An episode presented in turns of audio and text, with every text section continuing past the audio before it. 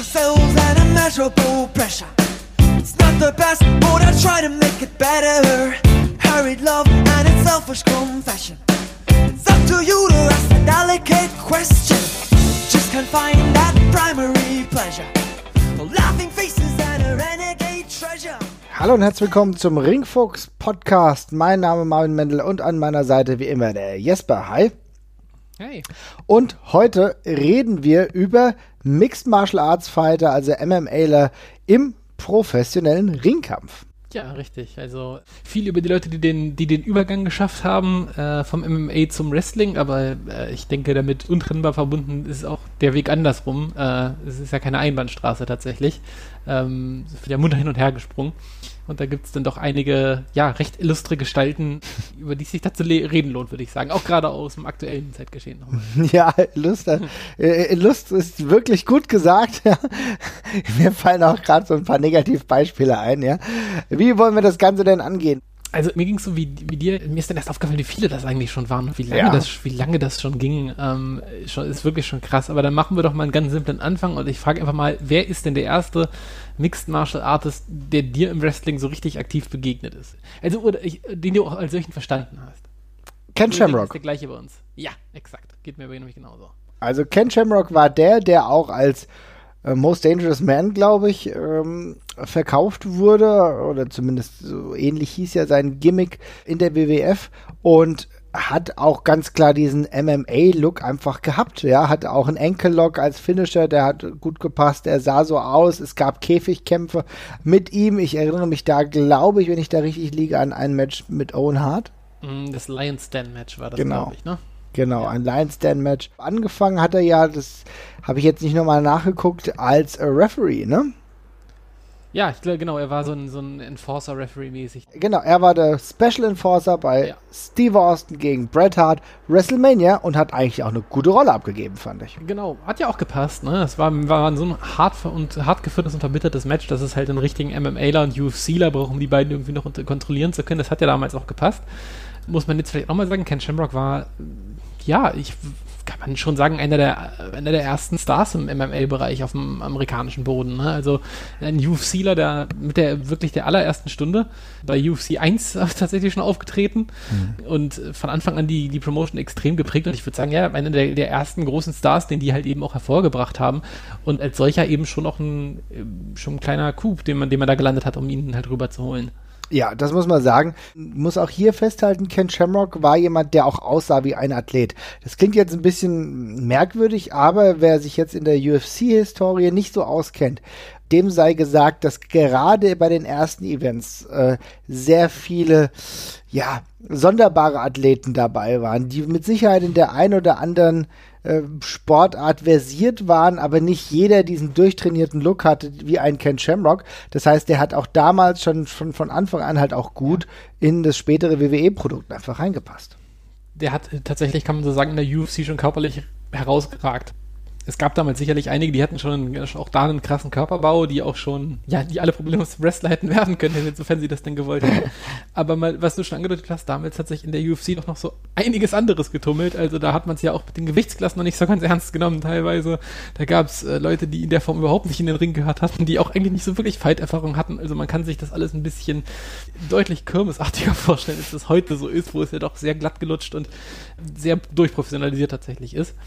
Ähm, und ein sehr legitimierter Sport auch ist. War damals ein bisschen anders, aber Ken Shamrock war eben damals ja schon einer der Modellathleten da. Ne? Also ich glaube, Ken Shamrock war so wie die UFC damals gerne, gerne generell gewesen wäre, so ein bisschen. Ja. Aber bis dahin war es halt noch ein etwas weiterer Weg. Ja, und der hat ins Wrestling gut reingepasst, also war. Also ich fand den auch, äh, muss ich dazu sagen, immer unfreiwillig ein bisschen komisch tatsächlich auch, weil er eben einfach nur anhand wie blöder am Rumschreien gewesen ist, weil er eben The World's Dangerous Man war. Aber er hat das eben delivered, was er versprochen hat. Wie, wie du schon gesagt hast, mit einem coolen Moveset, mit, mit geilen Submissions, ähm, ja, eben auch mit einem entsprechenden Auftreten, was ihn halt wirklich ziemlich, ja, weiß ich nicht, ja, nah am Nervenzusammenbruch immer hat wirken lassen irgendwie. Es war, war schon ein cooler Charakter, fand ich. Auf jeden Fall. Also ich denke, dass Ken Shamrock auch mit seinen Schwächen das meiste aus der Karriere, die er in der WWE hatte, rausgeholt hat. Also ich fand, er ist jetzt nicht jemand gewesen, der unfassbar stark am Mikrofon war. Er ist jetzt nicht Na, der oh nein, absolut nicht. Das wollte ich, das wollte, das hätten wir gesagt, das sollte ich gerade auch nochmal sagen. Da waren wirklich ein paar bittere Patzer auch bei. Ja. Da kann ich mich dran erinnern, da wurde sich teilweise auch on air drüber lustig gemacht. Aber das hat irgendwie auch dann noch gepasst. Ich weiß nicht, der war dann so ein liebenswerter Trottel teilweise. Ja, ja, ja, klar. Ja, gut, es, wie das halt so ist. Also die Halbwertszeit eines ja, Wrestlers, der nur mäßig gut sprechen kann, ist dann auch irgendwo begrenzt. Sein Charisma war auch nicht, also war schon da, das muss man schon sagen. Das hat auch später, auch in der, ist ja, hat ja auch noch eine längere UFC-Karriere gehabt, die ihn auch darüber schon getragen hat. Aber es ist jetzt nicht derjenige, den du sagst, okay, der wird über allem scheinen. Ne? So kann man sagen, war es nicht. Trotzdem eine ordentliche Wrestling-Karriere danach gehabt, ist ja dann später dann auch bei TNA NWA World Champion geworden. Ja, also hat auch nicht nur den Intercontinental-Titel, um den er ja in der WWE unter anderem gerungen hat, errungen, sondern auch den NWA World Title. Für ihn natürlich auch eine tolle Sache.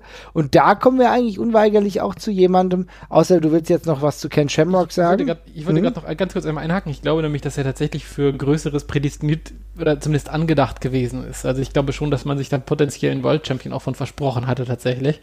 Aber dafür hat es dann eben aus den gerade genannten Gründen auch nicht ganz gereicht. Und ich möchte nicht unter den Tisch fallen lassen.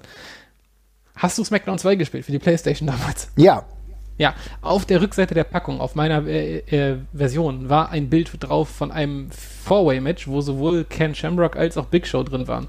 Ich habe gefühlte drei Jahre damit verbracht, äh, Ken Shamrock freizuspielen, der nämlich nicht in diesem Spiel auftaucht. Der wurde letzte Sekunde rausgeschnitten und ein Schulkollege von mir hat mir damals erzählt, er hätte ihn einmal in einem der Royal Rumble Matches getroffen, aber ich habe das immer für eine dreiste Lüge gehalten, nachdem ich ewig versucht habe, ihn freizuspielen.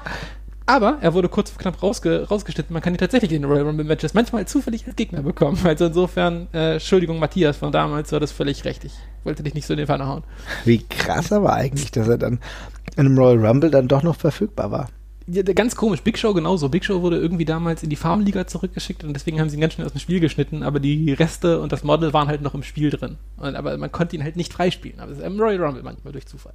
Trotzdem fies. Trotzdem Ja. fies, ja. Aber deine, du wolltest eine Überleitung machen, die Ja. ich jetzt geredet habe. Ja, ist kein Problem. Ja, das passiert manchmal. Ja, meine Überleitung sollte eigentlich zu jemandem führen, der auch eine beachtliche MMA-Karriere hinter sich hatte und dann zwischenzeitlich auch mal NWA World Champion war, Dan Severn.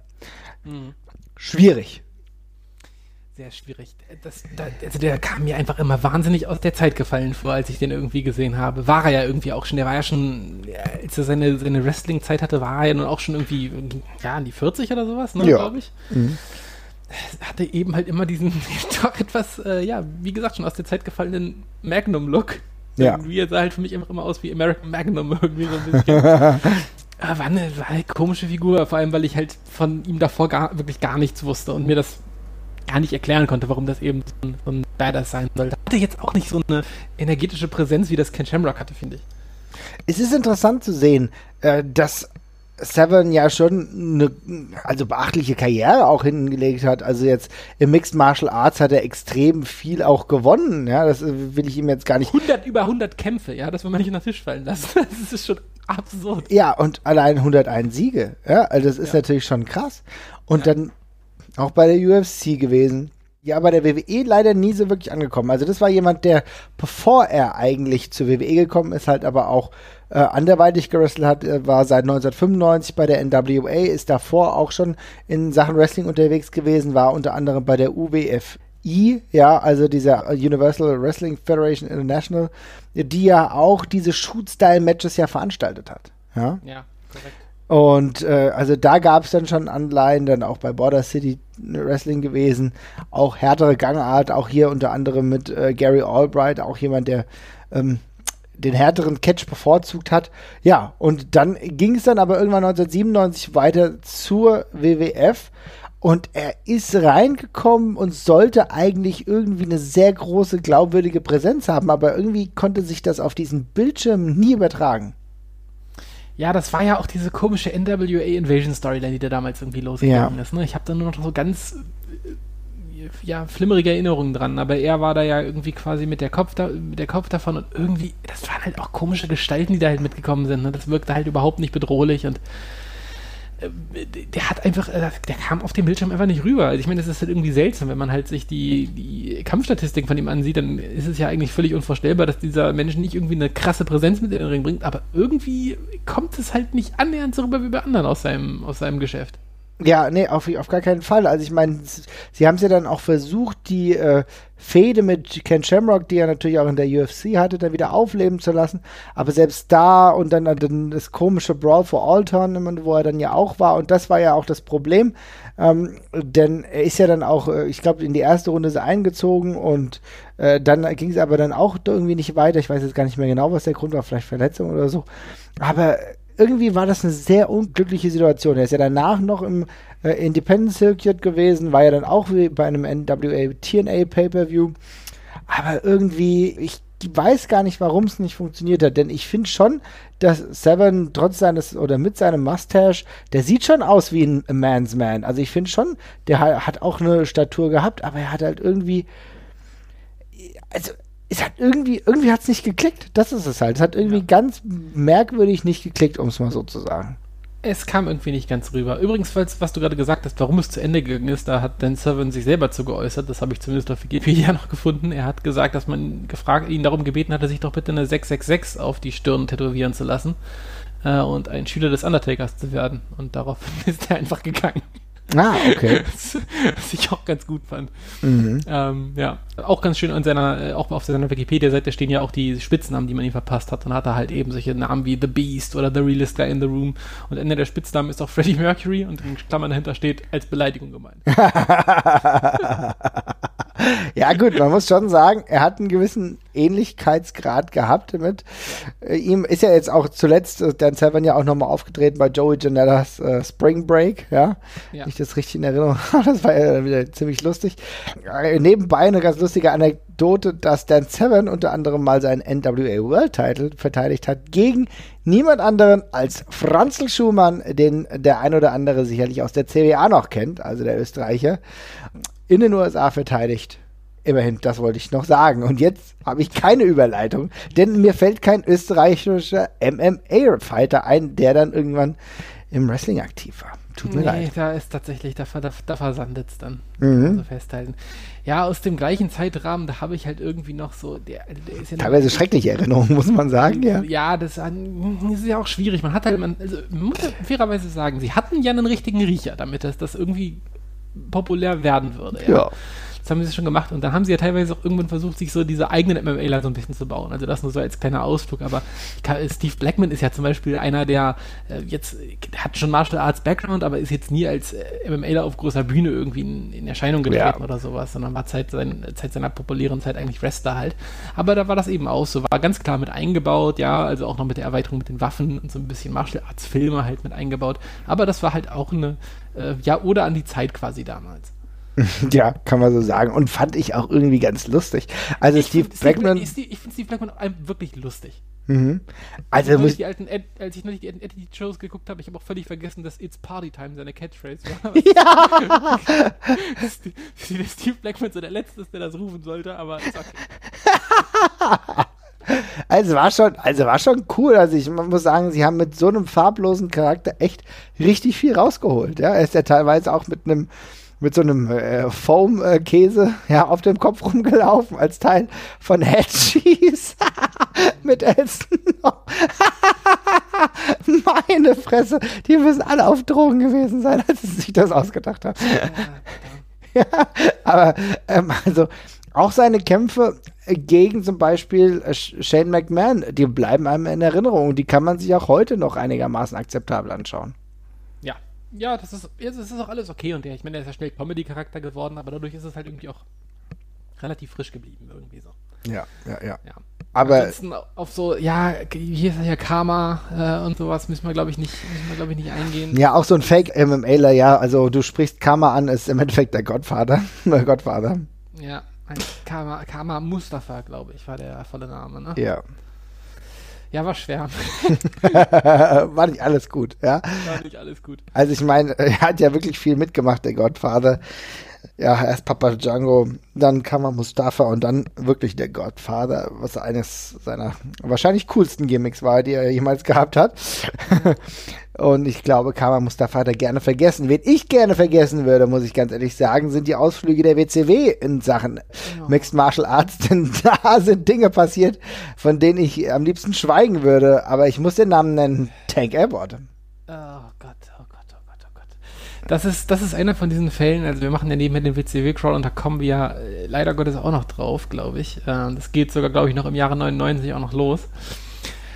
Ähm, Tank Abbott ist eine von diesen Figuren, also ich verstehe, er ist MMAler, vielleicht kann man damit was machen, aber der, der Typ sieht halt aus, wie er aussieht, ne? Da kannst du halt, das ist halt wirklich, das war halt schlimm. Und das ist halt auch noch, das ist halt so ein Überbleibsel von den alten, von den alten MMA-Zeiten tatsächlich. Und das war einfach beim Zugucken ganz, ganz, ganz, ganz schlimm, fand ich. Mich hat das ehrlich gesagt sogar richtig wütend gemacht. Also ich kann nachvollziehen, dass Tank Abbott, der halt in furchtbar krasser Watz war. Also er war schon ein Riesenwatz.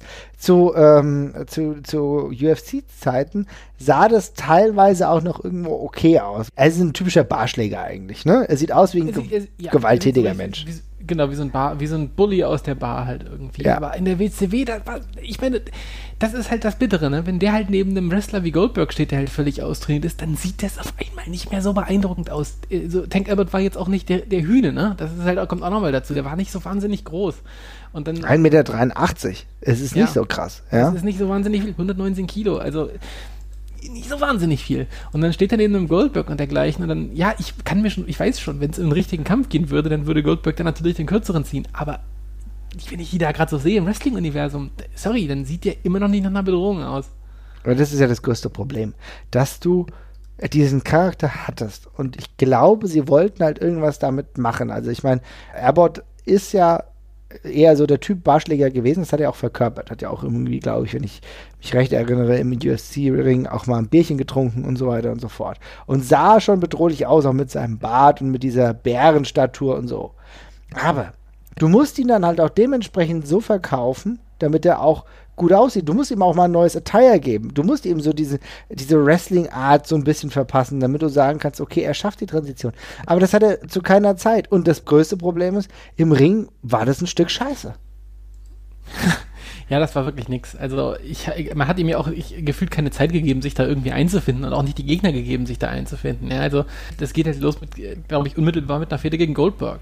Und wir müssen jetzt nicht groß über Goldberg reden, aber dass es nicht unbedingt einfach ist, mit dem ein leichtes Match auf die Beine zu stellen, äh, gutes Match auf die Beine zu stellen. Gerade damals müssen wir jetzt auch nicht drüber reden und dementsprechend läuft das dann eben alles. Und dann ist es eben auch augenscheinlich, dass alle in der Promotion andere Ideen damit haben. Und das geht ja von, wir wissen überhaupt nicht, was wir mit dem machen, sondern wir machen einen Comedy-Charakter aus dem mit bis zu, lass den doch mal zum World Champion machen. Also da ist ja wirklich alles mit bei, was da, was da, was da teilweise mit ihm fast, fast versucht wird, ja.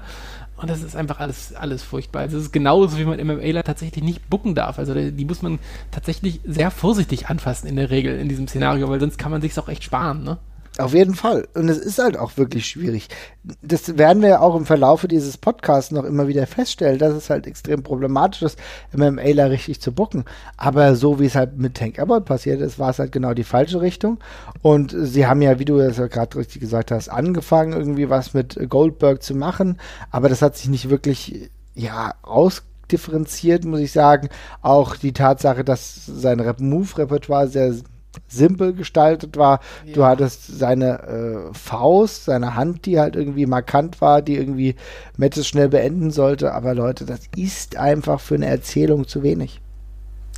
Ja, das sehe ich auch so. Also ich, man hat ihm halt auch wirklich nichts gegeben, womit er auch nur arbeiten konnte. Ne? Also ich meine, wenn man dem halt zumindest irgendwie ein ausgefälltes Moveset oder sowas gibt, wie du gerade schon gesagt hast, dann kann er sich ja dran langhangeln. Aber in dem Fall ja, da hofft man eben, dass irgendwie dieser, dass dieser, dass dieser UFC-Lack, dass der halt irgendwie nicht so schnell abgeht, aber wenn man halt nichts dafür tut, dann ist halt genau das der Fall. Dann ist das, dann sieht der Typ eben nur noch ganz schnell blass aus, neben den ganzen voll austrainierten Wrestlern, die eben alle wie Superstars aussehen, dann mhm. sitzt, sieht er eben aus wie der Schläger aus der Bar und dann war's das. Ja, das ist schon bitter. Und ich meine, es ist dann ja auch irgendwie bezeichnet. äh, Das, da kommt man nämlich vom, von einem MMLer zum nächsten Pseudo-MMLer. Wenn er da, äh, als er eigentlich World Champion werden sollte, was dann ja aber, muss man sagen, Gott sei Dank boykottiert worden ist von dem Großteil der Promotion, hat er ja stattdessen gegen Jerry Flynn gerestelt, der ja nun auch äh, quasi ein MMLer-Gimmick hatte äh, in der WCW. Also ich glaube, er war tatsächlich auch Karateka oder was das auch immer war. Mhm. Äh, aber jetzt auch keine beeindruckende Mixed Martial Arts Karriere äh, vorzuweisen. Ja. 0 zu 1. nee, das ist äh, relativ bitter gewesen. Hat auch noch ein paar World Title Shots dann zwischenzeitlich mal gehabt, aber hat selbst in zwei Minuten gegen David Arquette verloren. Und äh, also wrestlerisch war das auch, also man hat es relativ kurz gehalten. Ich denke, man kann sagen, dass Tank Abbotts Karriere zu Recht zu Ende gegangen ist, als er großer Fanboy von Three Count war.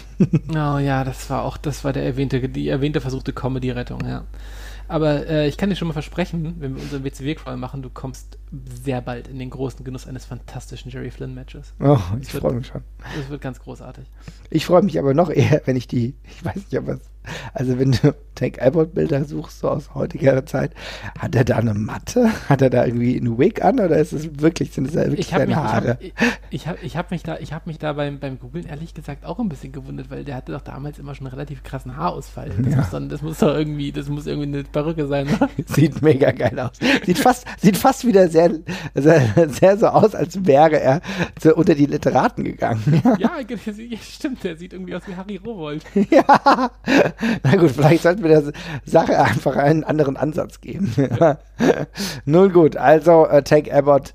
Liebe Leute, ihr müsst kein Match von ihm sehen. Es, ihr habt nichts, nichts, nichts verpasst. Aber es gab ja noch ein paar andere zum Glück, ne?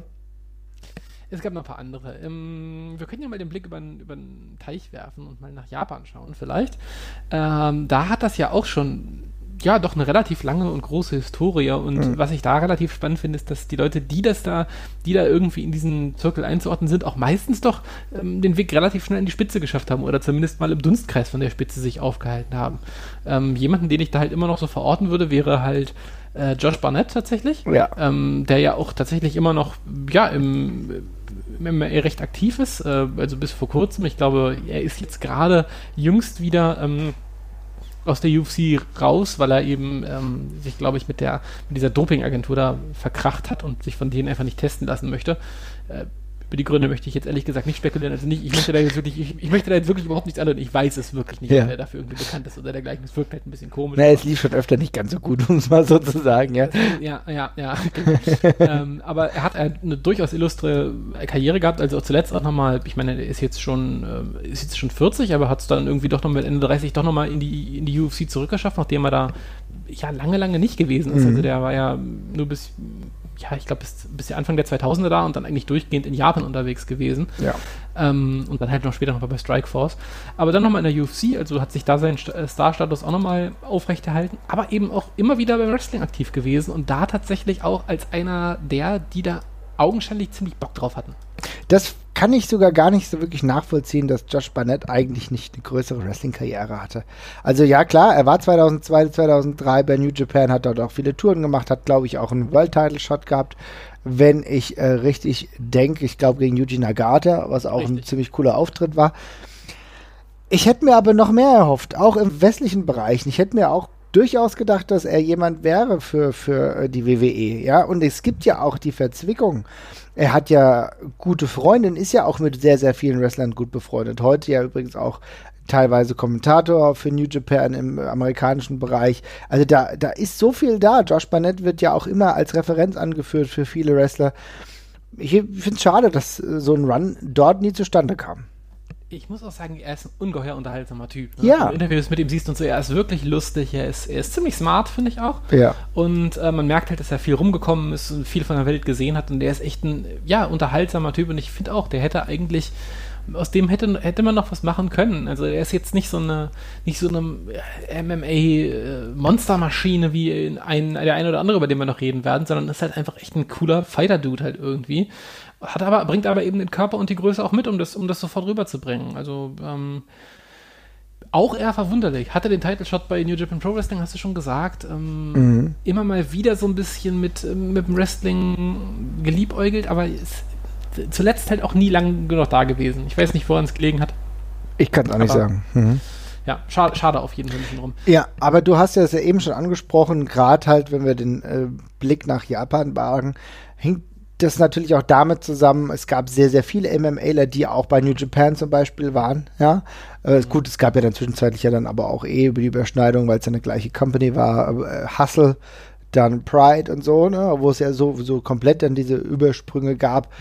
Aber äh, bei New Japan war es ja auch so, dass äh, Inoki halt diesen Antrieb hatte, Wrestling als sehr glaubwürdigen Sport halt erscheinen zu lassen, als äh, also die, die sportliche Komponente äh, natürlich auch aufgrund seiner Vita hervorzugraben. Deswegen hat er ja dann auch zum Beispiel Leute wie Shinsuke Nakamura auch ins Mixed Martial Arts dann gebracht. Die mussten sich dort beweisen. Und es waren auf der anderen Seite auch immer wieder Mixed Martial Arts Wrestler oder Kämpfer halt vor Ort und auch die das gar nicht schlecht gemacht haben. Für mich eine der geilsten Erscheinungen, die ich total geliebt habe, war Don Fry zum Beispiel.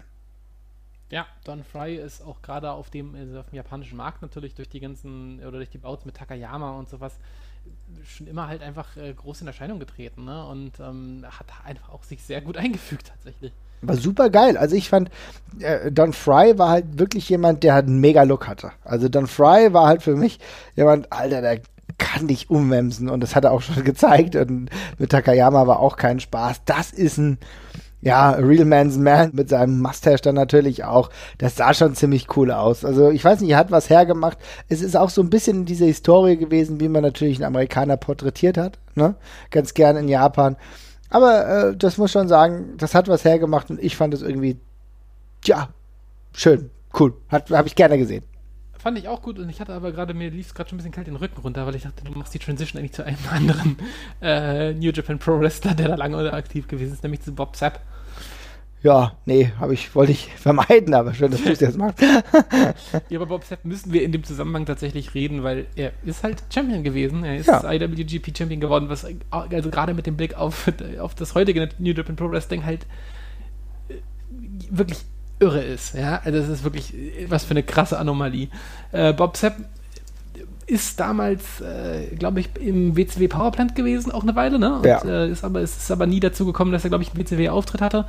Ähm, weil dann die WWF die, die Liga aufgekauft hatte, war äh, davor in der NFL, ist da aber, glaube ich, auch rausgeflogen wegen dem Verdacht auf Steroidmissbrauch. Ähm, und äh, ja, hat dann aber über Umwege eben den Weg nach Japan gefunden, dadurch, dass er eben auch stark aktiv war im MMA, vor allem auch im K1. So habe ich ihn, glaube ich, damals zuallererst Genau, ich Auf auch, Sport ja. gab es damals immer die K1-Fights, noch mit den Größten wie mit Jérôme Libanais und äh, Ernesto Host und äh, noch ein paar anderen, die, die mir jetzt gerade nicht sofort einfallen wollen. Ähm, und da war halt auch immer Bob Sepp, der meistens furchtbar auf die Nase gekriegt hat, weil er eben auch aussah wie eine große schwarze Wolke, die sich nicht wirklich richtig schnell im Ring bewegen kann, im Gegensatz zu den ganzen anderen Leuten, die sehr aktiv, sehr agil und sehr hart zutreten konnten. alle Sachen, alle Sachen, die Bob Sepp nicht gut konnte. Ich wirkte immer wie ein großer, etwas verlorener Teddybär da bei der ganzen Geschichte. Aber hat eben, äh, auch wenn er oft auf die Nase bekommen hat, äh, Kickbox-Rekord von irgendwie, ja, insgesamt glaube ich an die äh, über 30 Matches, ja, und im MMA sind es auch nochmal, echt auch nochmal ganz viele, also auch nochmal 30 oder so hat sich so also seine Spuren verdient, wenn man so möchte. Und du hast gerade schon angesprochen, Inoki war damals ja sehr MMA verliebt, kann man nicht anders sagen, hat das für eine gute Idee gehalten, das sehr hart im Wrestling äh, einzubauen. Ich will nicht sagen, dass es eine falsche Idee war. Es war vielleicht auf die Art und Weise, auf die er es gemacht hat, einfach ein bisschen zu viel und auch mit den falschen Leuten vielleicht einfach. Aber Bob Sepp hat eben aufgrund dessen den Titel gewonnen und hatte einen schwierigen World Title Run, kann man glaube ich sagen. Ja, ich muss sagen, ich war ein bisschen sauer, allein weil er ihn äh, gegen Sasaki, den ich damals auch, dem du das auf jeden Fall abgenommen hast, diese Regentschaft, irgendwie, glaube ich, ein, keine Ahnung, es waren, glaube ich, irgendwie unter zehn Minuten hat er den Titel geholt. Also man muss ja auch sagen, Bob Sepp konnte nie lange Matches bestreiten, weil der einfach echt relativ schnell aus der Puste war. Ja. Ja. Und wrestlerisch war da halt auch extrem wenig. Da war wrestlerisch extrem wenig. Er wird halt. Da war ja auch wenig Erfahrung hinter, ne? Und Ja. dann kommt es eben dazu, dass er dann eben auch nicht mehr wirklich Bock drauf hatte. Du konntest ihn in Tag-Teams teilweise ganz gut kaschieren. Also da mit Muto ging das zum Beispiel. Ne? Da gab es ein paar Aufeinandertreffen, gerade wenn die Gegner auch gut waren, mit Tenzan und Shono zum Beispiel. Oder auch, ah, ja, keine Ahnung. Also, also so im Tag-Team, wenn du das kaschiert hast, war das noch okay. Aber sobald er halt allein unterwegs war, fand ich das alles nicht gut. Die Titelregentschaft ging ja auch recht äh, traurig zu Ende, indem er den Titel dann einfach quasi weggegeben hat, weil er keinen Bock mehr hatte zu kämpfen. Und ähm, es äh, war, also. War schon eine Beschädigung für den Titel. Ich denke, man kann das einfach so sagen, wie es ist. Ja. ja, wobei da fairerweise auch sagen muss, dass die Japan Pro Wrestling damals nicht unbedingt in ihrer Hoch, in seiner Hochphase gewesen ist. Ne? Also äh, jetzt aus heutiger Sicht wirkt das halt wirklich wie ein Sakrileg, dass, wenn man das hört, wer das war und mhm. wie er den Titel da behandelt hat. Aber äh, das war jetzt 2002, das war jetzt nicht die große Zeit von New Japan Pro Wrestling. Nee, nee. Wo er dann äh, regelmäßig dann noch aktiv war, war dann halt bei Hustle, wo er auch wirklich Touren mitgemacht hat, ja. Und bei DDT auch, ja. ja bei, bei DDT, ja, genau. Und dann noch bei Inoki Genome Federation, also auch wieder der Inoki, der ihn durchgeschleppt hat, ja, auch in teilweise Wrestling-Matches, teilweise eher äh, Mixed Martial Arts-lastigen Matches. Und ja, jetzt ist er halt ein ganz netter Sideshow-Act, um es mal so zu sagen, der immer mal hier und da noch rumgekarrt wird. Zuletzt, wenn ich das richtig sehe, bei Zero One in einem Current Blast Deathmatch gewesen, ja, mit Aya Kong, Atsushi Onita auf der einen Seite. Naja, also ich glaube, es war eher Fun als sonst irgendwas. Ja, also nimmt, man muss ja fairerweise auch sagen, er nimmt sich ja selber tatsächlich naja, ich weiß nicht, ob er, also entweder man sagt, er ist völlig geisteskrank oder er nimmt sich nicht ernst, das ist, liegt ja oft nah beieinander, aber er ist schon jemand, der äh, eine sehr überzogene Persönlichkeit spielt, auch in jedem normal, in allen normalen Interviews. Muss man auch dazu sagen, er war halt in Japan wirklich ein krasser Star. Das, das ist auf jeden Fall so. Er hat ja sich nur dadurch finanziert. Ja. Genau, und er hat ja wahnsinnig viele Werbegags da gehabt und tauchte da in absurdesten Werbespots tatsächlich auch teilweise auf. Ähm, also so wirklich so Homer Simpson Meister glanzmäßig teilweise es ist halt, es ist aus heutiger Sicht halt trotzdem wirklich, wirklich seltsam, wenn man halt sieht, mit wie wenig Erfahrung da eben jemand diesen Titel bekommen hat, der heute halt, ja, schon einer der wichtigsten zwei oder drei Titel ist, die es weltweit gibt, äh, ist schon ein bisschen befremdlich. Ja, ja, es ist halt, wie du gesagt hast, er hat sich dort gut vermarkten können, weil es natürlich eine Erscheinung war. Gerade im japanischen Markt sieht es halt dann nochmal anders aus, als wenn du dann in den USA vielleicht eh mehrere Größe, größere hast, aber er sah halt wenigstens noch was aus. Das muss man ja auch ganz klar sagen. Da gibt es ja auch nichts. Ne? Ja. Aber halt alles, was danach war, war halt nicht ganz so optimal. Ja, es ist einer der vielleicht nicht ganz so gelungenen Wrestler-Karrieren von ursprünglichen ja. Mixed Martial Arts Menschen. Das ist, das ist richtig, ja. Ja, ansonsten, ja, jetzt, wenn wir uns jetzt mal den Blick in die heutige Zeit wagen, es gab natürlich immer noch andere, also jetzt vielleicht gar nicht mehr so in die heutige Zeit, aber in die Zwischenzeit hat es Tito Ortiz mal probiert, ja. Ja. Nicht ganz so gut. Ja. Nee, war, war TNA hat auch nicht so ganz so viel Erfolg damit gehabt, muss ich sagen. Nee, überraschenderweise nicht. Überraschenderweise hat es nicht gereicht, wenn man auf die Stage kommt und die Arme verschränkt. Das ist irgendwie komischer. Komischerweise hat das nicht gereicht, um, um, die Ratings zu sprengen. Ich weiß auch nicht. Ah, ich hätte gedacht, also mein Geld hat er bekommen, ja, aber ja. man kann nicht alles haben. ja, ich muss dazu sagen, er hat sich da selber sehr positiv drüber geäußert, aber ähm, über seine Zeit bei TNA. Ähm, ich fand es eher schwer, aber gut, er hat offenbar seinen Spaß gehabt. Ja, Tito Ortiz ähm, zu vernachlässigen, was er im Wrestling gemacht hat. Mhm. Auf jeden Fall. Aber gibt ja noch andere. Ja, ja, also wen ich dann aus der heutigen Zeit auf jeden Fall nochmal nennen würde, wir haben ihn schon öfters mal hier diskutiert. Äh, Alberto Del Rio ist da tatsächlich noch ein spannender Fall irgendwie, weil was man gar nicht mehr so präsent hat, äh, Alberto Del Rio hat sehr früh, also ist zweigleisig gefahren eigentlich, sehr bald am Anfang seiner Karriere. Ähm, kam ja selber aus dem, aus dem Amateurwrestling ähm, mhm. und hat sich dann, glaube ich, dazu entschieden, aufs Wrestling und aufs MMA zu setzen, als er, er jetzt nicht zu den Olympischen Spielen äh, gefahren ist. Also ich glaube, es war 2000 oder 96, nee, 2000 müsste es gewesen sein. Und dann hat er eigentlich, ja, gleich ist es nicht ganz, aber doch sehr früh angefangen, beides zu machen und war dann eben, ja, recht früh immer ganz spannend zu sehen, dass er eben, dass er eben maskierter MMAler halt quasi aufgetreten ist. Ne? Also der hat dieses Maskengimmick damals noch als äh, Dos Caras, das hat er eben äh, auch, auch im, äh, im Octagon halt quasi durch. Ganz, ganz geil, finde ich, äh, hat irgendwas gehabt, ja. Äh, auch eine recht spannende Statistik, also mit 9 zu 5 auf jeden Fall kein komplettes Fallobst gewesen. Ich muss dazu jetzt allerdings sagen, seine letzten Gegner kenne ich eigentlich alle durch die Bank nicht. Man muss aber sagen, er ist zumindest mal gegen Crocop angetreten. Ähm, das mhm. waren nur 45 Sekunden, aber da haben auch, sind auch andere genauso schnell rausgeflogen. Er hat auf jeden Fall ein paar Money-Fights gehabt und ähm, ich kann mich halt auf jeden Fall noch erinnern, dass damals sehr viel von diesen Videos herumgegangen sind mit, oh, guck mal, da ist irgendwie so ein Luchador, der, der auch MMA, MMA macht und das offenbar auch gut macht. War schon spannend. Ja, fand ich auch. Also allein die Tatsache, dass er halt mit Maske angetreten ist, hat mich früher durchaus begeistert. Ja, ja. muss ich sagen. Das fand ich ganz, ganz cool. Und ähm, das war es auch alles, was ich Positives zu Del Rio zu sagen habe. ja, ansonsten muss ich sagen, ähm, also jetzt auch da, in dieser Zwischenzeit auch so ein bisschen mit japanischem Einschlag, kann man sagen, eher Wrestler, eher Mixed Martial Arts, Sakuraba, ja, der ja mhm. auch äh, bei äh, New Japan ordentlich Erfolge gehabt hat, war halt so einer, der eigentlich ursprünglich vom Catch Wrestling kam. Ne? Also wie so viele, die äh, in dieser Zeit auch groß geworden sind und auch beides gut gemacht haben. Ja. Spannende, spannende Persönlichkeit auch als jemand wie für mich, der halt sehr, sehr spät zum Wrestling gekommen ist, so eine ganz schwer zugreifende Person, warum der überhaupt so populär ist, sondern wenn man das auch aus heutiger Sicht aber darauf guckt, gegen wen der halt beim MMA alles die ganze Zeit gekämpft hat, ist halt der Wahnsinn. Ne? Der hat halt die ganzen Größen zu, also zu, zu dieser ersten Halbzeit, Halbzeit halt mitgenommen ja, bei Pride. genau. Mit gegen Wanderlei Silver und Quinton Jackson, Silver und Crowcop. Auch immer gut gefressen, muss man fairerweise sagen. Es war ja auch so ein bisschen der Appeal, ohne ihm jetzt zu nahe treten zu wollen, dass er immer ganz gut auf die Nase gekommen, äh, bekommen hat, ja.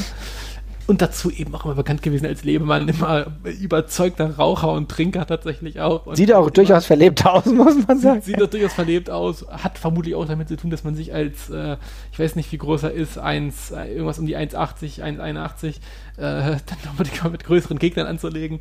Aber das hat ja irgendwie was für sich. Aber er ist halt jemand, der wirklich richtig geile Bouts auch gehabt hat. Also ich erinnere mich, glaube ich, an 14, 15 gegen Shibata richtig geiler Kampf. Also da ging schon einiges. Also er ist nicht auch gegen Suzuki, Minoru Suzuki mal einen schönen Kampf gehabt. Also da ist schon was da. Und äh, ich glaube auch davor gegen Nakamura. Härtere, härtere Fights, dafür war er da und das hat auch echt gut gepasst. Also jemand, der äh, seinem Metier durchaus viel Ärger gemacht hat. Auf jeden Fall. Und er hat halt eben diese geilen Aussagen gemacht, dass es ihm scheißegal ist, ob der Gegner halt irgendwie, ja, Steroide nimmt oder sonst irgendwas, ihm ist das egal. Er ist halt vorm Kampf gut und dann haut er dem auf die Nase. Das hat zwar nicht immer gestimmt, aber es ist eine bemerkenswerte Einstellung. Ja, und er sieht halt wirklich aus wie niemanden, den man großartig gut vermarkten kann. Aber ja. es geht halt Aber doch war irgendwie. Halt, war, halt, eine Persönlichkeit, ja. ja. Ja, dann müssten wir jetzt vermutlich langsam mal auf die, auf die großen beiden Namen zu sprechen kommen, ne? Ja, auf jeden Fall. Fang ja. doch an. Dann machen wir den Anfang, denke ich, mit, mit Brock Lesnar. Ohne jede Frage die bekannteste Figur davon, auch wenn es halt ein bisschen geschummelt ist, weil äh, Brock Lesnar zwar dekorierter Ringer äh, erst gewesen, sehr dekorierter Ringer, aber dann eben Wrestler, Wrestler erstmal bekannt geworden mhm. tatsächlich, ne? Ja. Man, also in der WWE seine Spuren verdient und dann als großer, großer Name aus dem Wrestling in die UFC getreten, also ein bisschen andersrum gerade. Ähm, damals auch durchaus heiß diskutiert, ob man sowas machen soll, ob der eben nicht am Anfang ein bisschen zu leichte Fights bekommen hat oder Schrägstrich dann quasi das Gegenteil davon, ob man nicht zu schnell in die Spitze gesetzt hat und dem Title Shots gegeben hat. Äh, und von da dann wieder zum Wrestling zurück, dann zur UFC zurück, dann zum Wrestling, dann zur UFC zurück es ist ein stetiges Hin und Her und bei Brock Lesnar ist also erstmal das Spannende, dass er beides halt sehr, sehr gut und auf einem, sehr, sehr gut kann und auf einem hohen Level kann. Ähm, darüber kann man vielleicht ein bisschen diskutieren, aber ich denke, wir können nicht unter den Tisch kennen, dass er bei beiden halt ein Main Eventer ist. Mhm. Und was auch noch sehr viel spannender ist, finde ich, ist, dass er diesen Sprung von Wrestling zu UFC und zurück immer so gemacht hat, dass es irgendwie der Promo also er wirkte immer wie eine, wie eine Errungenschaft, dass er rübergegangen ist. Und das mhm. ist schon spannend. Ne? Er wirkte nie wie, ich kann es nicht mehr, ich gehe jetzt zum anderen rüber, wie das ja man das bei, bei, bei MML dann gerne mal sagt. Die zum Wrestling gehen, die Brock Lesnar war immer der Star, der freiwillig aus freien Stücken gegangen ist. Ja, das stimmt. Und das ist halt etwas, was ihm immer äh, diesen Superstardom Bonus einfach gibt. Ja, das muss man schon sagen. Also Brock Lesnar war immer, wo er hingegangen ist, halt der Mann, auf den die Kameras gerichtet waren. Ja. Und ich fand, er hat beides interessant gemacht. Ich muss halt auch sagen, für mich hat er die UFC zu der Zeit, als er dort angetreten ist, wesentlich spannender gemacht. Ich muss hier äh, mich outen. Ich bin nicht der größte UFC-Fan. Also mich juckt es in der Regel nicht wirklich. Also äh, ich kann angesprochen werden davon. Ich fand die ersten UFC-Cards halt auf eine perverse Art und Weise einfach lustig. Ja, das habe ich mir auch gern angeguckt. Aber in der Regel bin ich jetzt nicht so jemand, der sagt, boah, ich leck mir die Finger nach irgendeinem Kampf, der mich vom Aufbau vielleicht auch gar nicht begeistert, weil ich halt, ich mag das Show-Element im Wrestling und ich mag die Erzählung, ich mag die Storylines dahinter. Und das fällt halt natürlich in einem gewissen Rahmen halt bei UFC weg. Das kann natürlich sich ergeben, aber dieser rein sportliche Aspekt, ja, der reizt mich manchmal nicht ganz so, aber gerade Brock Lesnar hat es halt geschafft, natürlich mit seiner Persönlichkeit mich da ein bisschen reinzuziehen. Da habe ich dann auch mehr geguckt und du hattest ja auch durchaus immer wieder interessante Persönlichkeiten, gerade wenn es um UFC geht, die reden konnten, die natürlich ein bisschen Trash, Trash Talk gemacht haben. Dann später war es ja auch, oder zwischenzeitlich war es ja auch Charles Sonnen, der eigentlich gefühlt eigentlich gut geredet hat, aber sonst irgendwie nicht so ganz so viel richtig gemacht hat, ja. Naja, war zwei, zwischenzeitlich war schon auf einem extrem hohen Niveau. Ja, ähm, aber ja. kannst du besser beurteilen als ich. Ähm, wenn ich mir dann was angeguckt habe, hat er dann meistens verloren. Irgendwie, keine Ahnung, vielleicht hätte ich nicht einschalten sollen, dann hätte es besser funktioniert. aber ich habe halt natürlich erst diesen Hype dann so wirklich mitgemacht. Bin da wahrscheinlich also eher so ein Eventi, ja.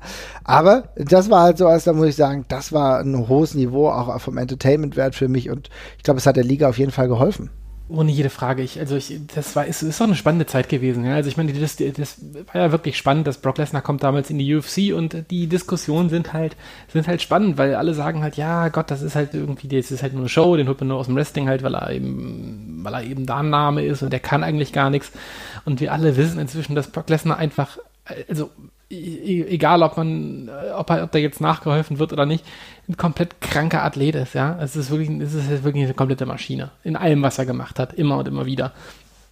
Und dann verliert er diesen Kampf gegen Frank Mir durch, einen, durch den Fehler und prügelt sich dann halt durch seine nächsten Gegner durch und kriegt dann bei UFC 100, was auch einer, ja, einer der, der Breaking Points, glaube ich, schon so ein bisschen in der UFC-Geschichte ist, äh, wo man eben den großen Schritt Richtung Mainstream gemacht hat, da, da vernichtet er Frank Mir halt wirklich komplett und haut in den Grund und Boden und dann kommt der nächste Kampf gegen Shane Carvin, wo man gesagt hat, oh, jetzt kommt aber einer, mit dem hat er, mit dem wird er Probleme haben, weil er kann richtig, richtig hart zuhauen. Den hat er austappen lassen und ja, und dann kommt halt dieser Absturz in der Karriere, weil er eben da auch anfängt krank zu werden mit seiner, mit seiner Darmerkrankung. Das war ja auch nicht was, ohne. Mhm. Was, nee, wirklich nicht. Und das spielt da, denke ich, auf jeden Fall auch eine Rolle. Also ich weiß nicht, ob es schon beim Kampf gegen Ken Velasquez, wie groß der Einschlag da schon war. Aber ähm, danach geht es eben bergab und dann ist der Lack halt auch relativ schnell ab und dann kommt eben der Sprung zurück zum Wrestling, als er da nicht mehr mithalten kann. Aber wie gesagt, danach kommt der Sprung auch nochmal zurück. Dann eben, ja, auf positiv po positiver Drogentest äh, beim, nach seinem Kampf gegen Mark Hunt, aber jetzt kommt halt der nächste Schritt wieder zurück. Ne? Also er hat es geschafft, sich in beiden Bereichen halt echt einfach nur extrem heiß zu halten. Ja, was ja auch viele andere dann auch nicht geschafft haben. Wir haben ja jetzt ehrlich gesagt nicht so großartig darüber geredet, dass Wrestler zu Mixed Martial Arts gegangen sind. Ja, das wäre eine wahrscheinlich vergleichsweise wesentlich erfolglosere äh, Sendung dann hier. Ja, also so können wir wenigstens von einigen Erfolgen sprechen. Auf der anderen Seite sah es wesentlich dünner aus, ohne jetzt die ganze Zeit auf Punk rumreiten zu wollen. Da gab es noch ein paar andere Negativbeispiele. Aber. Über Punk würde ich tatsächlich gleich noch kurz gerne reden. Okay, dann kannst du das ja. gerne tun, kannst ja. äh, dein ganzes Fachwissen gerne kundtun. Eine Sache noch ganz kurz bei Lesnar ist halt auch spannend, wenn man halt auf die Buy-Rates von den, von den Pay-Per-Views guckt. Also da äh, zeigt sich eben auch, dass er sehr gut gezogen hat, in einer, zu einer bestimmten Zeit sehr früh sehr gut gezogen hat auch.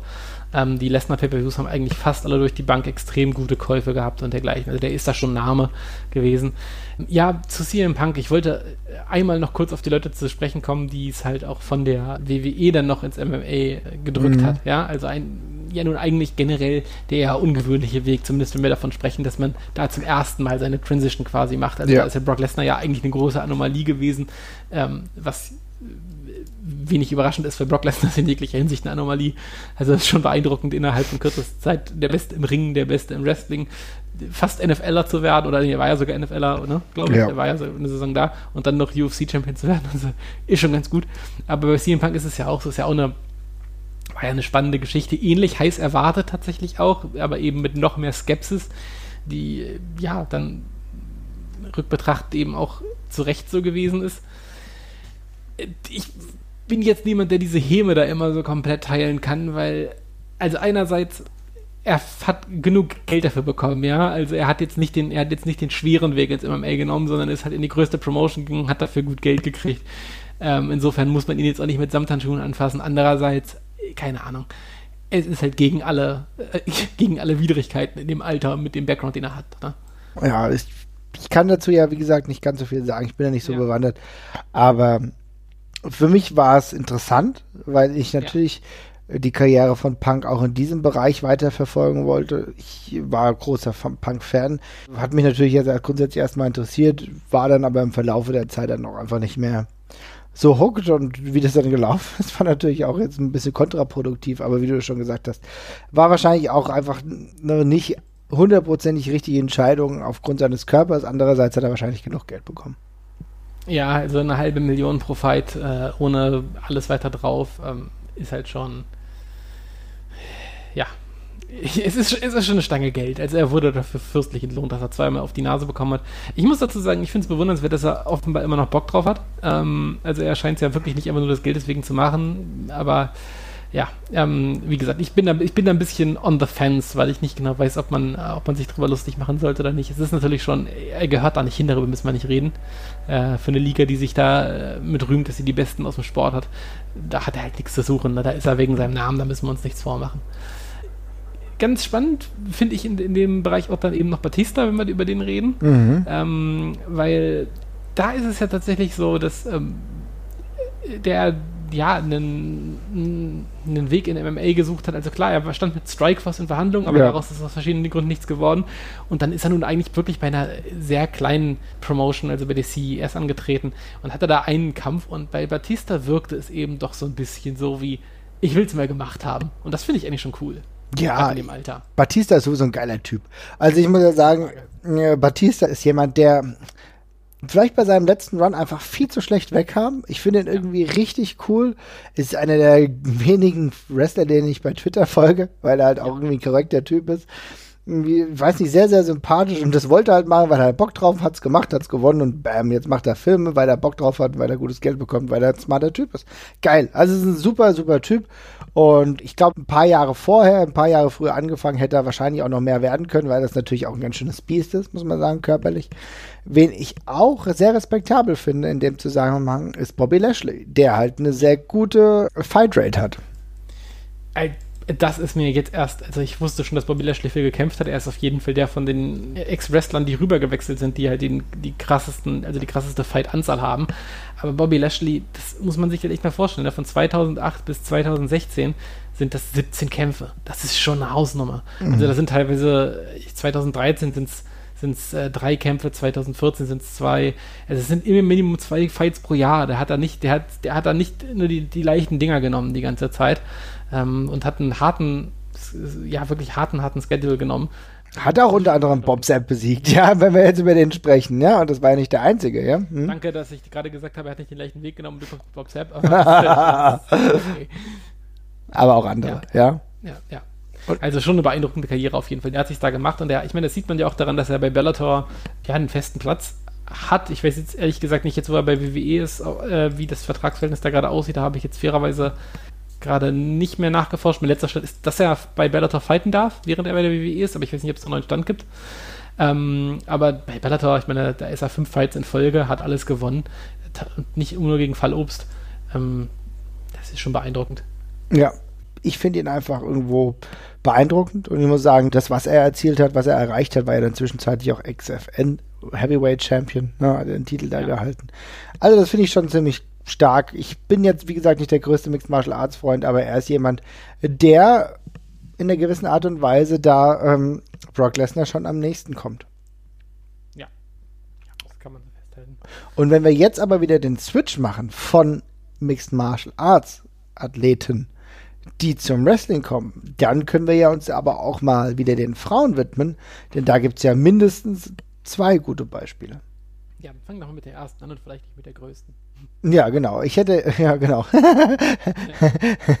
Richtig. Man sollte nicht immer ganz oben anfangen, im Endeffekt. Ja, ein bisschen, bisschen unglücklich, aber ich finde, Shayna Baszler macht ihre Sache äh, zuletzt bei NXT richtig gut, ist ein unglaublich gefährliches Tier, will ich mal meinen, und hat die Transition vom Mixed Martial Arts zum Wrestling zu einer gefährlichen Figur richtig gut hinbekommen.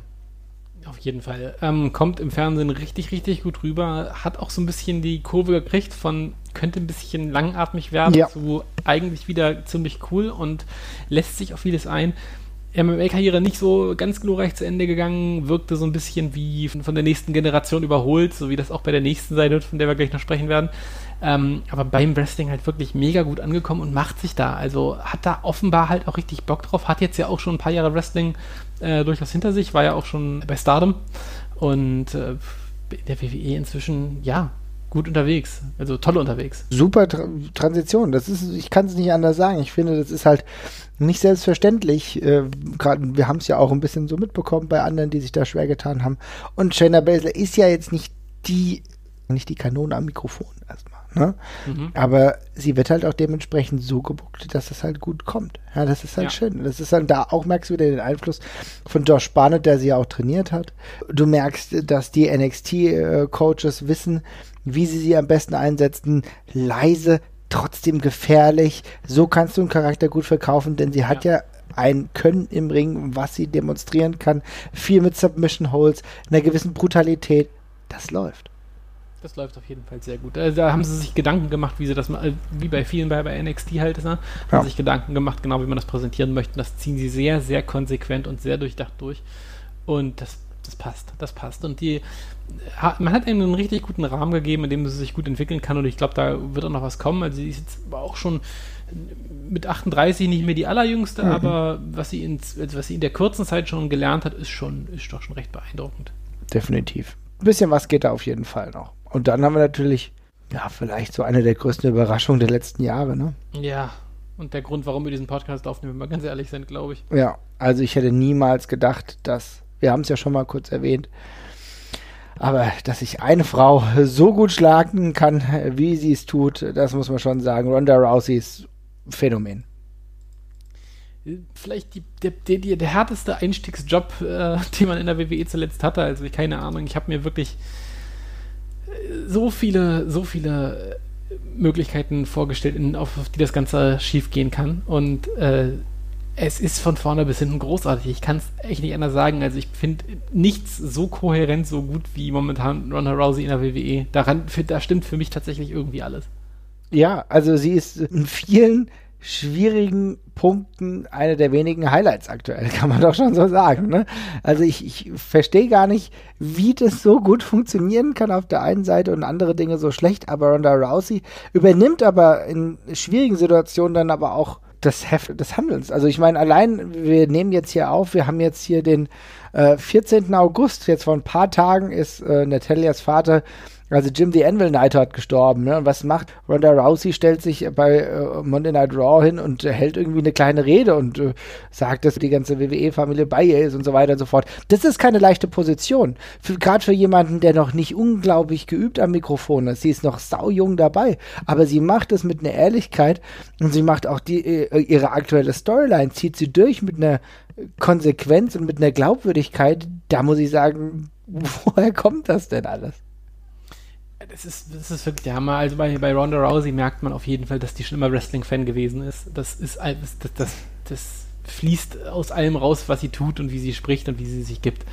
Ähm, die hat, die weiß, wie Wrestling so ein bisschen läuft, also auch wenn sie es natürlich jetzt nochmal lernt, aber sie, mhm. ja, sie weiß, wie es funktioniert grob. Ne? Sie weiß zumindest, wie man es imitiert. Und das macht sie fantastisch. Also da, da, passt alles dran. Und das ist wirklich spannend, weil Ronda Rousey ist ein, bisschen, ist ein kleines trojanisches Pferd eigentlich die, die, wenn, man, wenn man die jetzt hat, also wenn die WWE schafft, das Kunststück, die, die zu bekommen, äh, also natürlich auch mit der, aufgrund der Tatsache, dass die UFC-Karriere eben vorbei war, weil sie eben einfach von der, von der letzten Generation oder von der nächsten Generation einfach ein bisschen überholt worden ja. ist und die Zeit eben abgelaufen war, ganz augenscheinlich. Aber man bekommt sie und man bekommt sie Fulltime. Und es gibt so viele Möglichkeiten, wie man das ver verbocken kann. Also alleine schon durch, Ronda Rousey ist bekannt für die Armbar. Es wäre das, der naheliegendste Gedanke, dass Ronda Rousey einfach rauskommt und nur Sachen mit der Armbar macht die ganze Zeit. Ja? Das würde erreichen, so würde man sie schützen, äh, so würde sie stark aussehen und jeder würde es halt irgendwie abnehmen können. Aber genau das ist eben auch eine Falle, weil damit rechnet jeder, das würde jeder langweilig finden nach, nach, nach einer Woche und man macht eben anders. Sie macht wirklich alles einfach mit. Also sie nimmt wirklich die ganze Road quasi mit und lernt dabei so krass schnell. Also ja, sie nimmt ja die ganze Road mit, da hast du vollkommen recht, aber auch zum Beispiel die ganzen Hausshows, ne? Ja, ja. Also sie hat da Bock drauf augenscheinlich und sie nimmt es auch wirklich an. Und was ich am schönsten an der ganzen Sache finde, äh, bei sowas hat, äh, das kann ja auch andersrum schlagen. Dann denkt man vielleicht, okay, sie wird vielleicht zu uniform bei der ganzen Geschichte sofort, ne? Passt sich dann zu sehr an. Aber sie nimmt wirklich das Beste aus beiden Welten mit. Sie hat die ganze Wrestling-Schiene, hat sie Bock drauf, nimmt sie mit, lernt da augenscheinlich sehr viel und sie hat trotzdem nach wie vor eine ganz eigene Art, sich im Ring zu bewegen, sich zu geben, hat eine ganz eigene Explosiv Explosivität, wirkt beängstigend stark bei allem, was sie tut. Also Ronda Rousey schmeißt Leute einfach anders durch den Ring, als das andere Wrestler tun. Ja, das kommt einfach alles aus der Hüfte. Da merkst du, weiß ich nicht, 20 Jahre Muscle Memory einfach an, ja, mhm. mit welcher Leichtigkeit die Leute aus, durch den Ring schleudert und wie gut die sich da bewegt. Das ist einfach scary und das passt aber alles wahnsinnig gut zusammen. Ja, das passt alles gut zusammen im Ring, aber halt auch daneben. Und das ist halt ja. die Magie, die es braucht, um im Wrestling wirklich dauerhaft erfolgreich zu sein. Und ich hatte große Angst, denn ich muss ehrlich sagen, ich war ein sehr, sehr großer Fan von ihr. Sie war zuletzt auch das, was mich nur ein bisschen öfter mal an der UFC hat schnuppern lassen. Also sie war diejenige, wo ich gesagt habe, ah, okay, das ist ja mega interessant, eine, eine Mixed Martial Arts Kämpferin, äh, jetzt ist was relativ Neues und das, das, fand ich toll. Und dann dementsprechend, als sie dann diesen Wechsel gemacht hat, der wurde ja auch dann schon leicht angedeutet. Ich erinnere hier zum Beispiel an ähm, auch schon eine Situation, die es halt mit Stephanie gab und Triple H, also damals noch The Rock an ihrer Seite. Ja, und da hast du schon gedacht, okay, geil, das kann schon irgendwie passen. Es gibt so viele, es gibt so viele geile Möglichkeiten, da was zu machen. Dann hast du die Four Horsewomen, wo sie ja auch ein Teil von ist. Da geht so viel. Und du hast aber auch gemerkt, sie liebt einfach Wrestling. Und das liebe ich. Das ist total geil. Dann springt der Punkt halt über. Wenn du halt jemanden siehst, der das nicht nur macht, weil er dafür Geld bekommt, sondern weil er wirklich ein ernsthafte Interesse, eine ernsthafte Liebe dahinter steckt. Und da bin ich komplett Feuer und Flamme. Und dann ist es natürlich bei mir so, dass ich will, dass es gelingt. Und wir beide saßen zusammen. Wir beide haben den ersten Kampf von Ronda Rousey äh, auf einer großen Stage gesehen, Wrestling-Kampf. Das war WrestleMania. Das war unser Highlight. Ja, das war mit Abstand das Beste bei dem ganzen Pay-Per-View. Das hat uns beide gleich in dem Moment weggeflasht. Und das bleibt bis heute so. Ich meine, das ist halt wirklich, das ist halt wirklich beeindruckend, dass sie es geschafft haben, diese Magie so lange zu konservieren und das halt äh, immer so ein bisschen rauszulassen, wenn es halt gerade passt. Und das gelingt der WWE wahrlich nicht bei, nicht, wahrlich nicht bei allen, ja. Ähm, die sind mal schnell dabei, solche Effekte dann äh, ja forcieren zu wollen und dergleichen. Bei Ronda Rousey verteilen sie es aber genau richtig und da geht immer noch mehr und das wird immer besser. Und die ist erst 31. Ja, sie ist erst 31. Und da, wenn die WWE das nicht noch irgendwie ganz brutal versaut, hat äh, sie den größten Coup gelandet, den es geben konnte, um den nächsten Schritt der Frauen-Evolutionsstufe in Sachen Wrestling zu erreichen. Ich, ich meine, wir müssen uns dieses Match gegen Nia Jax angucken. Ja, wir hatten also das äh, Nia Jax. Ich, ich finde sie generell ist, ist da Potenzial da, aber sie hat jetzt auch noch nicht so wahnsinnig viele geile Matches gezeigt. Nö. Ja, und dann kriegt sie dieses Match gegen Ronda Rousey und jeder hat da vor, dass oh Gott, jetzt geht der Lack ab und passiert das genaue Gegenteil. Da kommt aus irgendwelchen Gründen das beste Match von beiden bisher bei raus oder äh, vor allem von von Nia Jax von äh, äh, von von Rousey war es ja äh, das zweite, glaube ich, erst, mhm. aber das erste Singles-Match, glaube ich, ne? Und äh, da, also, das, was dabei rausgekommen ist, das war unglaublich und das war nicht nur Smoke and Mirrors, das Match. Nee. Das war nicht einfach nur durchgestagter Kram. Das lebte auch davon, wie die beiden sich im Ring gegeben haben, wie die miteinander harmoniert haben. Und ja, sie ist ein Star, kannst du nicht anders sagen. Ja, und vielleicht, ja, das größte Geschenk, was wir in der letzten Zeit bekommen haben in dieser Richtung. Ja, auf jeden Fall. Und ich glaube, das ist vielleicht jetzt auch ein ganz ordentliches Schlusswort. Ja, wir können mal schauen, wie das da weitergeht. Ich glaube oder ich hoffe, ich hoffe sehr, dass du und ich, wenn wir dann irgendwann mal Richtung WrestleMania nächstes Jahr abdüsen, ja, wir beide, das habe ich jetzt schon öfter mal erzählt, wir werden ja auch demnächst irgendwann mal überlegen, was wir da irgendwie so eine kleine, ob wir ein kleines Sendungsding machen oder so ein kleines Special oder so, immer mal wieder mit irgendwelchen Updates, wenn wir irgendwie im Kartenwahnsinn irgendwie mal schauen, was wir jetzt in New York eigentlich so machen wollen werden wir euch auf jeden Fall auf dem Laufenden halten. Ihr wisst, uns gibt's ja mittlerweile auch bei Spotify. Das freut uns sehr, denn der ein oder andere hatte in der Vergangenheit ein paar Probleme, uns zu abonnieren. Jetzt mit Spotify ist es noch einfacher geworden, alles schön und kostenfrei.